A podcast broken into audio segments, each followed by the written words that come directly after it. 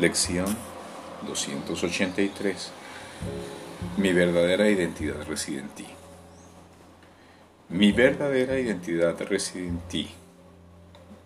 Padre, forjé una imagen de mí mismo y a eso es a lo que llamo el Hijo de Dios. Mas la creación sigue siendo como siempre fue, pues tu creación es inmutable.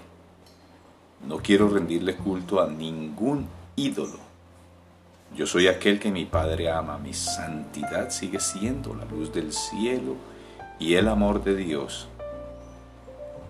¿Cómo no va a estar a salvo lo que tú amas? ¿No es acaso infinita la luz del cielo? ¿No es tu Hijo mi verdadera identidad toda vez que tú creaste todo cuanto existe? Padre, forjé una imagen de mí mismo y a eso es a lo que llamo el Hijo de Dios. Mas la creación sigue siendo siempre y como siempre fue. Pues tu creación es inmutable. No quiero rendirle culto a ningún ídolo. Yo soy aquel que mi Padre ama. Mi santidad sigue siendo la luz del cielo y el amor de Dios.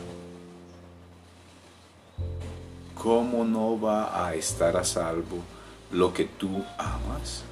¿No es acaso infinita la luz del cielo?